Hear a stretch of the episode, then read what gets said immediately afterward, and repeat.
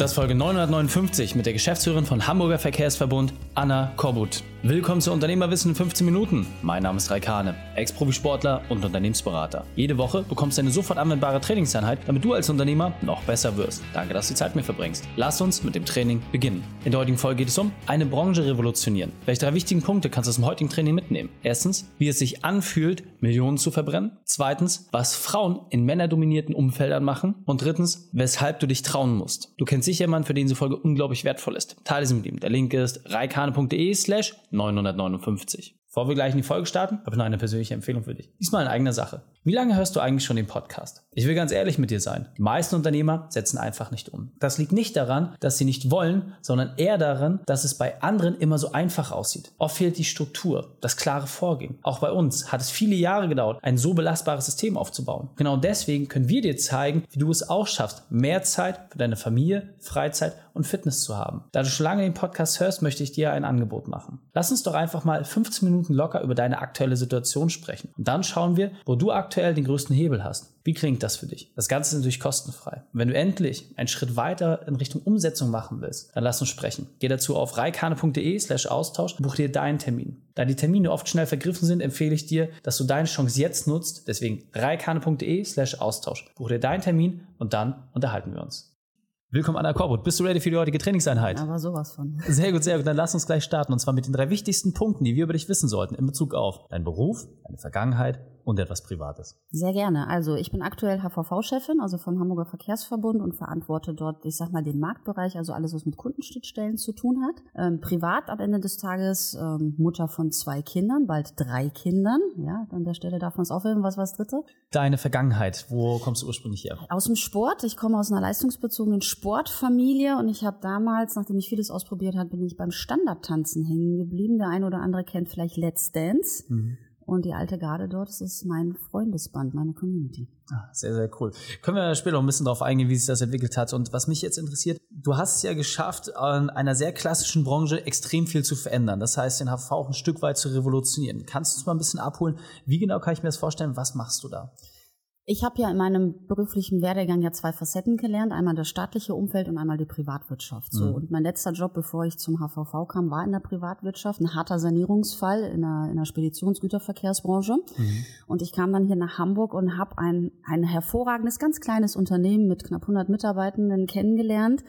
Älteste Verbund der Welt, mhm. viel Stolz, mit genauso viel Staub, mit genauso viel alten Prozessen, mit genauso viel wenig Veränderung, die geführt worden ist. Mhm. So und darunter hat das Unternehmen gelitten, daran hat auch, ich sag mal, diese Außenwirkung und Performance dessen, was möglich war, gelitten. Und mhm. ich komme halt mit einem recht geschulten Auge da rein, sehe mir das an und sage, okay, es gibt State of the Art draußen, wir sind jetzt nicht Tesla und wir sind jetzt keine Ahnung wer, aber mhm. wir müssen mal ins, ins Status quo reinkommen. Wie fängst mhm. du einen Veränderungsprozess an? Und das ist kein einfacher Schritt, mhm. weil du hast natürlich da Leute, muss ich das so vorstellen, die fangen da an nach der Uni oder nach ihrer Ausbildung und bleiben dort meistens auch mhm. bis zur Rente. Das heißt, du hast wenig Fluktuation. Also die Fluktuation bei uns lag bei unter 0,2 Prozent. Wahnsinn. So, und das ist Wahnsinn. Das ist auch nicht gesund. Mhm. Ja, so, also jeder, es, es braucht einen stetigen Wechsel. Und wie schafft man jetzt, das Bild von außen mitzunehmen? Mhm. Ja, in ein Umfeld reinzubringen, was sehr stolz, sehr hohes Wissen hat, aber auch sehr ähm, veränderungsresistent erstmal ist, was sagt, es läuft ja doch aber mhm. trotzdem irgendwie merkt, ah, ich wäre schon gerne, ich würde schon gerne zu den cooleren gehören, aber ich weiß nicht, wie ich da hinkommen soll. Ja. Und diesen Weg zu transformieren oder zu begleiten, das ist eine, eine sehr hohe Herausforderung, vor allem dann in einem staatlichen Kontext. Also wir mhm. sind dann ja hier dann nicht in der Privatwirtschaft.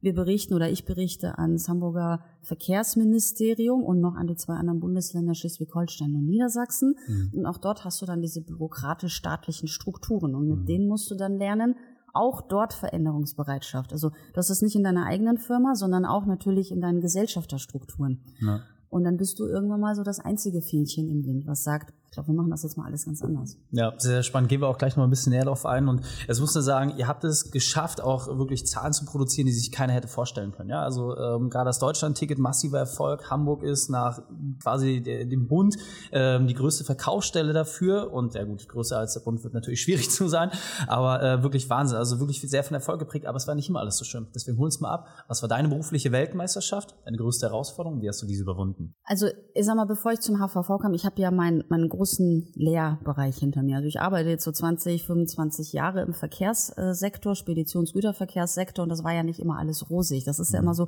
man schaut auf den Werdegang von einer Person und sagt, boah, das hat sich ja alles gelegt und total der rote Faden und super erfolgreich und das ist ja alles gelegt worden. Ich kann nur eins sagen, gar nichts ist gelegt worden. Mhm. Alles davon war ein harter Kampf, alles war davon Zufall, Glück, richtiger Zeitpunkt, manchmal auch jemand, der einem geholfen hat, mhm. manchmal massive Niederlagen, manchmal am Boden, wo du sagst, Mist, das hat gar nicht funktioniert. Mal zum Beispiel, ich habe mal, als ich bei der Deutschen Bahn den Bankcard-Bereich geleitet habe, großer Account, zwei Milliarden Umsatz, mit einer Riesenklappe da reingegangen, ich sagte, ich mache euch hier die geilste Aktion, ich werde Hunderttausende von Karten verkaufen, ich brauche mehrere Millionen Marketingbudget dafür, ich habe es bekommen, ich habe es gnadenlos verkackt. Ja, ähm, ich hatte sehr hohe Rechtfertigungsgründe ähm, und ich habe massiv, ich war keine 30, mhm. an mir gezweifelt, ob dem Verständnis, das ich habe, ob ich das überhaupt delivern kann. Mhm. Große Niederlage, viel Gelächter, damals jüngste Führungskraft bei der Deutschen Bahn, dann hieß sie eh, siehst du, die kann's eh nicht. Mhm. Frau hat eh keine Ahnung, ne, und so weiter.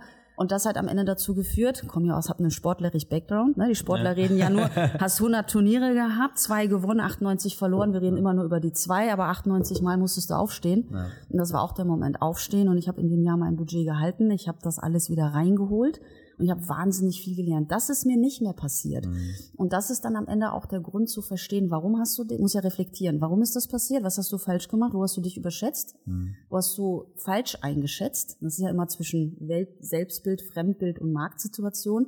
Und das hat am Ende zu folgender Veränderung bei mir geführt. Ich mhm. habe seitdem die Seite der Kunden angenommen. Das klingt immer so bescheuert. Mhm. Und jeder Manager ist ja total kundenzentriert. Mhm.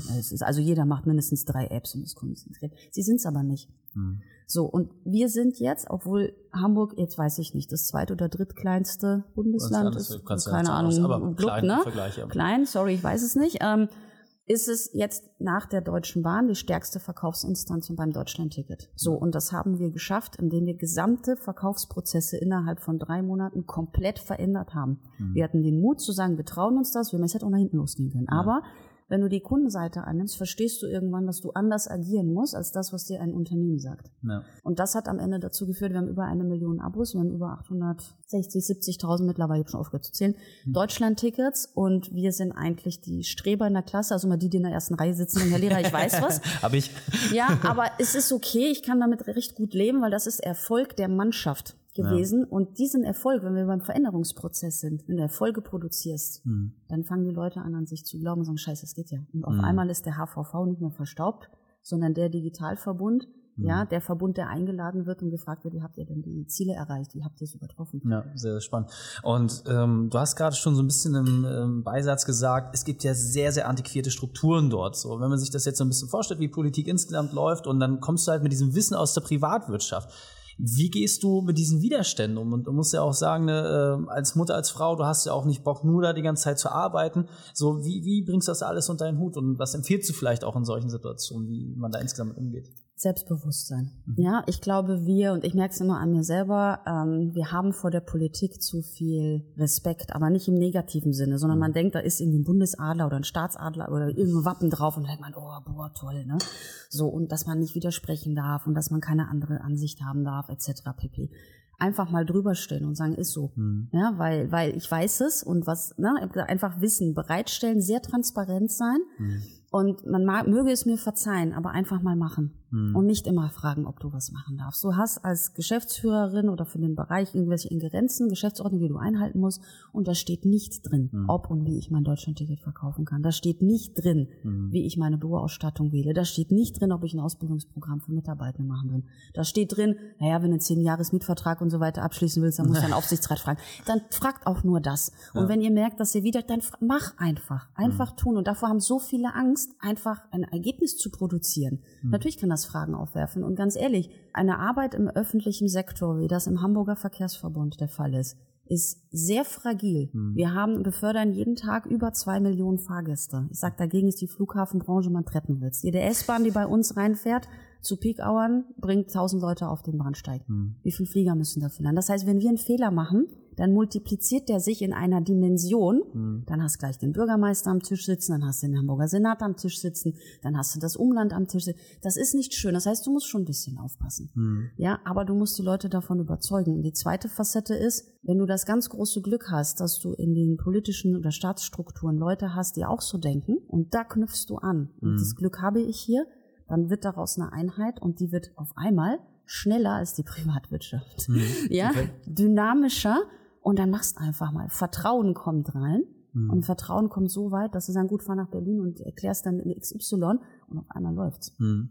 Finde ich sehr, sehr spannend. Also zwei Sachen, die mich so ein bisschen rausnehmen. Das erste ist, äh, ja, nicht um Entschuldigung äh, bitten oder nicht, nicht um Hilfe fragen, sondern einfach mal machen, wirklich da Vollgas geben, aber natürlich auch sich Verbündete suchen. Was ich bei dir ganz spannend finde, du hast es ja auch hingekriegt, gerade diesen familiären Part äh, umzusetzen. Ich weiß auch aus den Unternehmern, die wir betreuen, häufig ist immer so die Frage, ja, bin ich überhaupt eine gute Mutter? Man hat viele Selbstzweifel.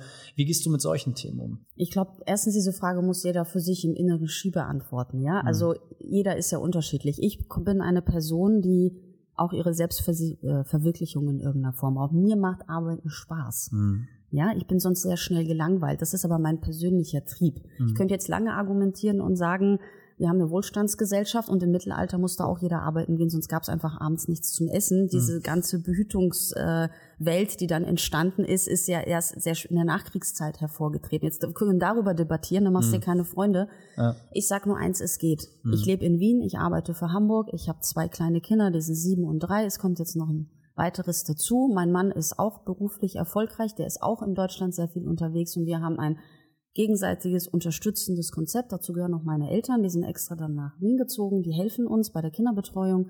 Und nein, ich bin keine Rabenmutter, ich darf es mir aber oft genug anhören. Mhm. Ja, und da muss man einfach drüber stehen. Muss ich sagen, nein, ich kann jeder nur sagen, einfach mal machen. Mhm. So einfach tun, ihr müsst euch dahinter nicht verstecken. Ist es schwierig? Ja vor allem in so einer männerdominierten Welt, wenn du denen sagst, du bist schwanger, gucken sie erst auf den Bauch und sagst, oh, wie machst du das mit deinem Job und geht das überhaupt mit den Kindern? Mhm. Wenn ein Mann sagt, er wird ne, zum zweiten, dritten Mal Vater, ey, cool, mal wieder Schiff versenkt, Kollege, super hast du das gemacht.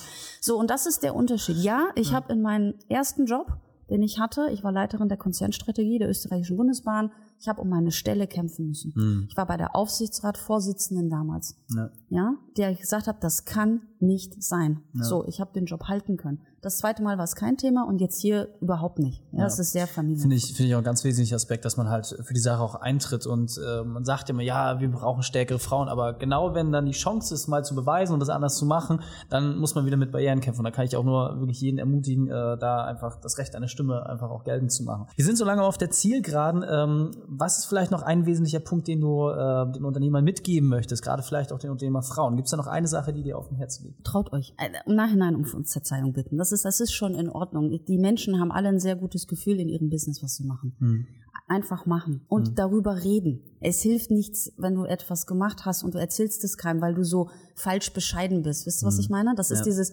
tu Gutes und sprich darüber. Selbstvermarktung fällt Frauen unheimlich schwer. Ja. ja, einfach machen. Ja, und es ist egal wie und wo. Ihr könnt auch sagen, ich habe das geil gemacht und ja, ich bin die geilste und es gibt keine bessere als mich. Und sagt's einfach. Ja. Es ist nicht so schlimm. Glaubt mir, die ganzen Typen, die da draußen rumrennen, die Egos, die, die, die, die können das per se, ja. wenn sie den Raum betreten. Ja. Und insbesondere bei Frauen und an Männern gebe ich immer nur den Tipp, ähm, umgarnt euch mit ganz vielen diversen Leuten, mit ja, unterschiedlichen ne, ja. Bildungssparten. Wir sind so langsam äh, auf, auf den letzten Meter, deswegen, wenn wir jetzt sagen, hey, ich würde gerne noch mehr Impulse von dir haben oder würde vielleicht dich gerne auch mal bei mir auf der Bühne haben, ja, äh, dich, dich mal in Unternehmen reinbringen, damit diese Facette auch mehr geprägt wird. Wie kann ich am besten mit dir in Kontakt treten? Über LinkedIn ist am aller einfachsten oder ihr schreibt mir an korbut.hvv.de. Okay, perfekt, Anna. Vielen, vielen Dank, dass du deine Zeit, deine Erfahrung mit uns geteilt hast. Ich freue mich auf das nächste Gespräch mit dir. Danke dir, bis bald.